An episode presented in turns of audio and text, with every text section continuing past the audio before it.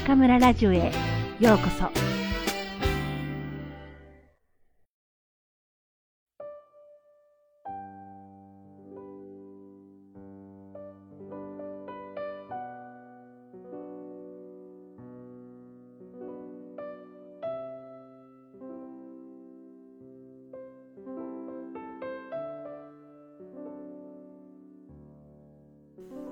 読むだけで心が楽になる22の言葉本田健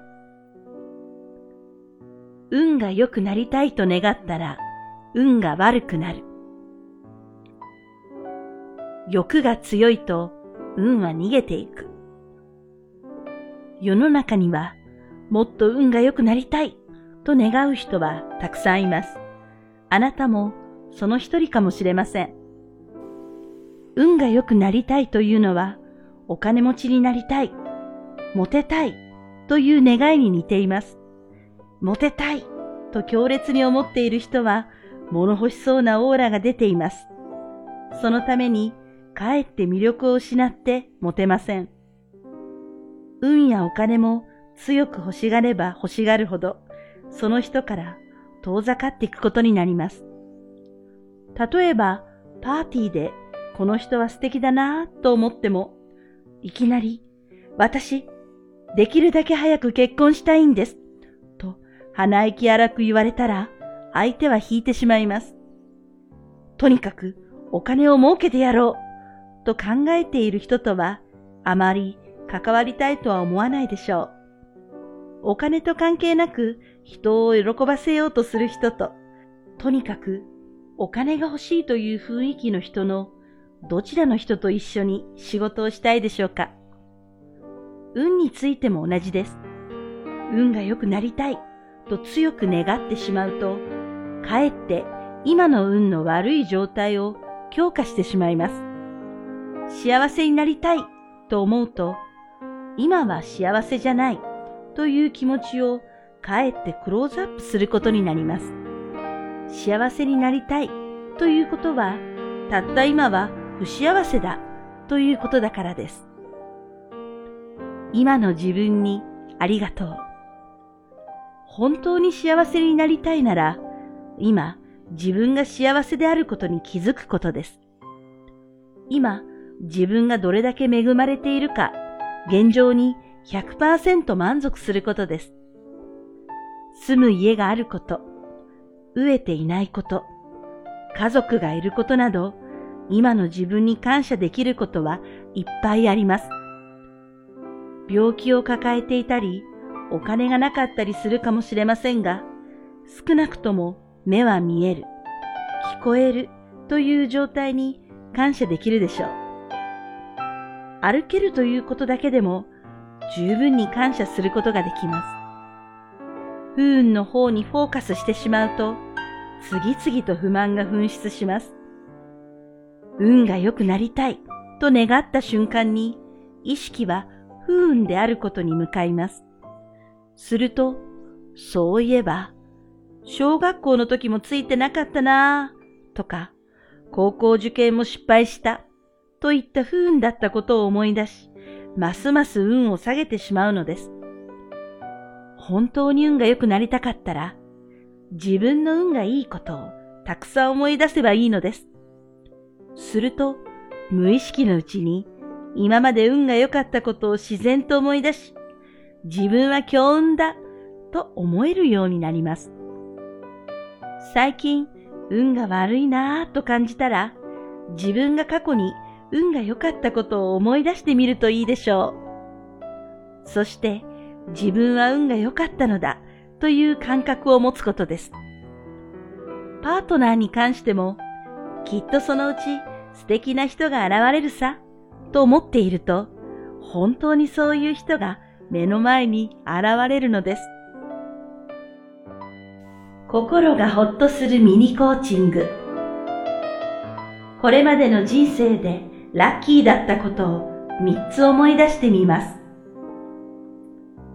自分は運がいいなぁと思う理由を書き出してみましょう。周りで運が良くなりたいと願いながら運の悪い人の顔を思い浮かべましょう。その人の幸運を祈ってあげてください。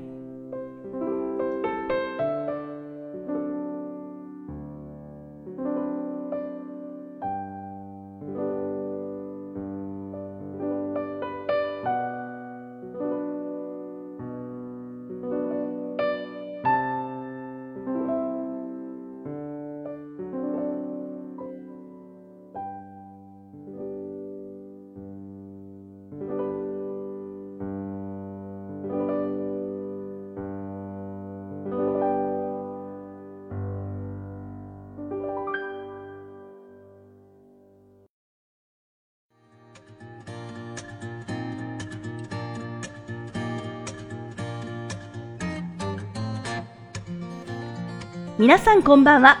今夜も中村ラジオへようこそ。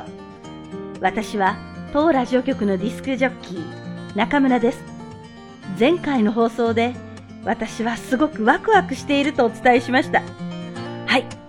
実は8月9日から3泊4日で湖南省のチャンシャー、調査と本ホアン、法王に行ってきました。以前もお話ししたように私はそれほどアウトドア派ではないんですが、やっぱり1ヶ月以上もある夏休み、どこにも行かないのもなんだか罰が当たるような気がして、出かけようと思い立ちました。それで行き先ですが、若い頃のように2週間も中国国内をあちこち回るのは、さすがにおばさんの身には応えてしまうので、3、4日で行って帰って来られるところを探しました。中村ラジオを聴いてくださっているリスナーの皆さん、特に私のウェブをご覧になっている方なら、皆さんご存知のように、私はどこをどう見ても食いしん坊、つまり手法なのです。ですから旅の目的は、ズバリ、その土地でなければ食べられない美味しいものを食べること。これに限ります。私は大学で会話の授業を担当していて、授業中学生に自分のふるさとの美味しいものを発表させることがあります。学生たちは嬉しそうに、そして少々自慢げにふるさとの美味しいものを紹介してくれます。私は辛いものや酸っぱいものが好きなので、中華料理の中でもシャンツァイ、湖南省の料理が大好きです。私がいる湖北省は湖南省のお隣ですから、武漢にも湖南米粉店や山菜館がたくさんあります。でも、コナン出身の学生は必ずこう言うんです。先生、武漢のは本当のシャンツァイではありません。本場のコナン料理はもっと美味しいです。ぜひ食べに来てください。なんと挑発的な言葉でしょう。残念ながら各地から集まる学生たちすべてのふるさとを訪ねることは無理ですが、湖南省の調査なら、ガオティエで1時間半で到達する距離、これなら大丈夫です。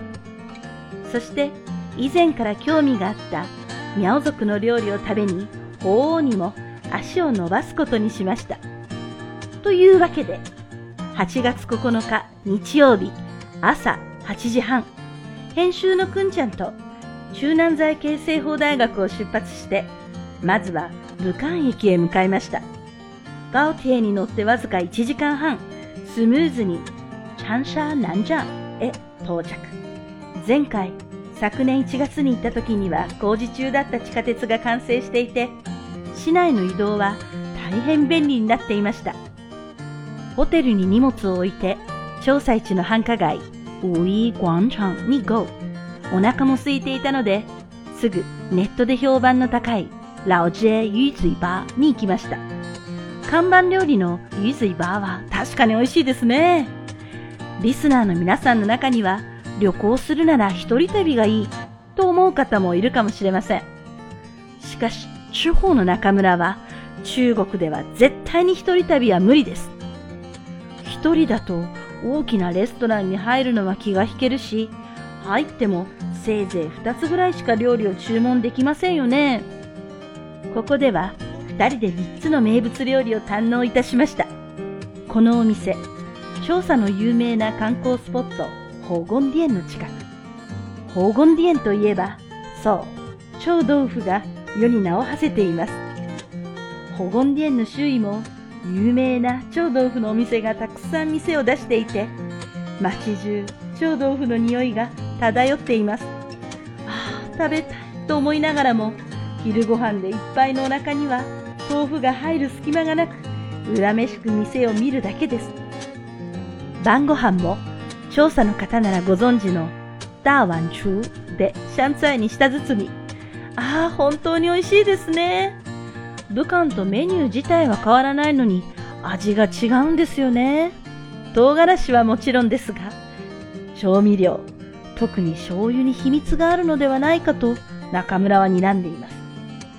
シャンツァイに詳しく、この秘密を知ってる方がいましたら、ぜひ私に教えてください。街を歩きながら、普段なら手にしないものに挑戦するのも旅の醍醐味です。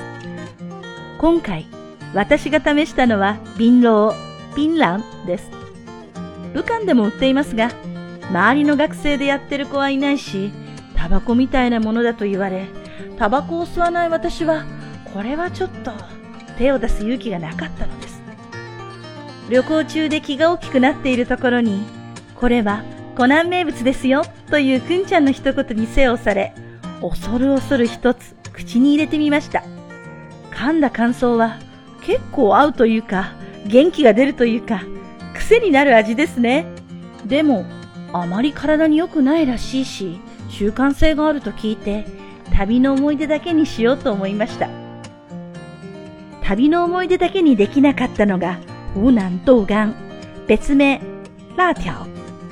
ホテルの隣にあった小さな売店で売っていた、シャーシャオズ豆干が美味しくて美味しくて、その後も何軒か探したのですが見つからず、とうとうタオバオで注文してしまいました。今はネットで地方の名物が何でも買えます。そんなの風情がないではないかと思う自分もいますが、やっぱりあの冬瓜がもう一度食べたくて。そして次の日、調査に別れを告げ、またガウティエでフォン・ホアンに向かいました。フォン・ホアン法王も有名な景勝地、素敵なお口の出会いがありました。ここは、ラーローとパオツァイが名物。どちらも私の大好物。大変美味しかったですね。そして、山東省出身のご主人が開いたイエベンという酒屋でいただいたミージョがあまりに美味しく、一日に二度も買いに行きました。このお店、他の店より美味しい上に値段もお手頃で、もし大に行く機会がある方は、ぜひこのお店を探してみてくださいね。ションシーリン故居の近くまで行けば見つかると思います。武漢まで宅配便サービスがあるとのことで、また3日目にこのミージョを買って帰ろうと思いましたが、残念ながら在庫切れで、その代わりニューアルホンを買いました。このニューアルホン、飲み口はアルコール度20度ぐらいに感じますが、実際は45度。なかなか飲み応えのある風味の良いお酒です。先日無事届いたので、今夜にでも飲んで楽しい旅をホイウェイしましょうか。さてさて、今回は中村の旅で出会った幸福をお届けしました。私ね、つくづく思うんです。自分は本当に幸せだって。世の中には食べることに興味を持てない人や面倒だと思う人が結構いるんだそうです。私は3軒の豆干も30軒のラーローもニューアルホンも口に入れただけで幸せだなって思えるんです。人間って本当に人それぞれ。ブランド品を愛する人も、三つ星レストランで世界の珍味を食べ尽くす人も、三軒の豆干に恋する私もいるわけです。つまり、いろんな考え方や生き方があっていいんですよね。私は十分に変人と言われる生き方をしていますが、やはり時には世の中で言われる高学歴、高収入の王道を羨ましく思う時もあります。でも、やっぱり私は三元の豆干に感動し、五元の超豆腐をおかわりする自分が一番自分らしいと思いますね。あ実は今回の旅で一つ残念なことがあったんです。なんと、調査ではあの超豆腐を食べなかったんですよ。写真はたくさん撮ったのですが、どうしてもお腹のタイミングが合わず、鳳凰では何回か食べましたが、きっと皆さんは調査で食べなきゃ意味がないって言うんでしょうね。夏休み終了まであと2週間。今度は超豆腐だけのために日帰りで調査に行ってこようかな。さて、今回からこの中村ラジオに新コーナーが誕生しました。このコーナー、編集のくんちゃんが担当します。毎回素敵なお知らせがありますから、皆さん、ぜひ、このままお楽しみくださいね。あ、今年の私の夏休みも、面白くて美味しくて、本当に幸せです。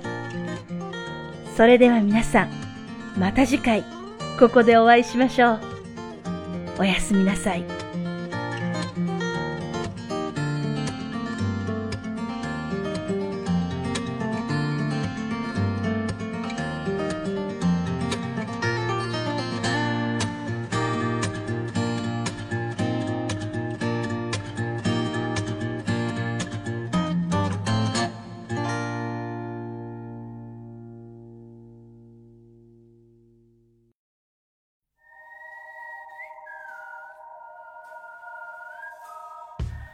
ちゃんのおまけコーナー。皆さんこんばんは。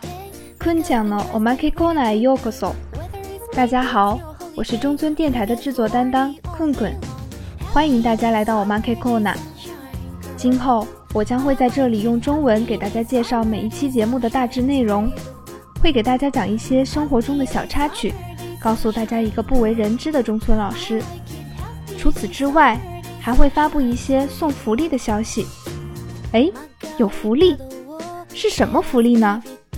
嘿嘿，听我慢慢为大家说明。中村电台于二零一四年八月八日成立，前不久刚满了一周岁，现在已在荔枝 FM、喜马拉雅听、网易云音乐这三个平台上线，并且开通了微信公众平台。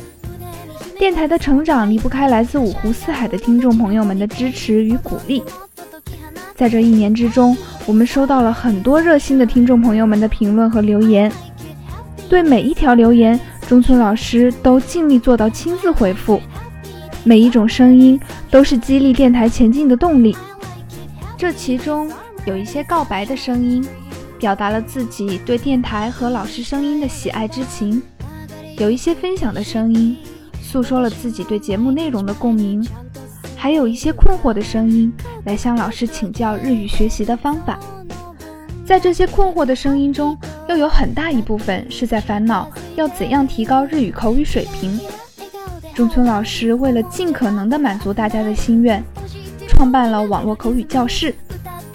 关注微信公众平台 Nakamura 下线 Radio，点击菜单栏的日语教室可了解详情。或回复日语教室，中村电台的助手小宁将为您详细说明。于是接下来，小伙伴们，我们终于要聊到福利啦！为了纪念中村教室开课，中村老师决定每周挑选两名听众，免费体验一个课时五十分钟的一对一网络口语课程，与中村老师零距离交流。估计好多听众朋友听到这里都会默默的在心里呐喊：“选我，选我！”大家都别着急，我先给大家介绍一下幸运听众将会如何产生。第一步，关注中村电台的微信公众平台 Nakamura 下线 Radio。第二步，语音发送你对本期节目的评论，注意要发语音消息哦。第三步，静静等待。若你就是这名幸运听众，你将收到我们的幸运通知。另外，我们将会把每期节目收到的语音评论编辑汇总后发布到微信公众平台上。希望自己的声音被更多的小伙伴们听到的话，就快把你们的语音评论砸过来吧！祝大家好运。それでは皆さん、また次回ここでお会いしましょう。おやすみなさい。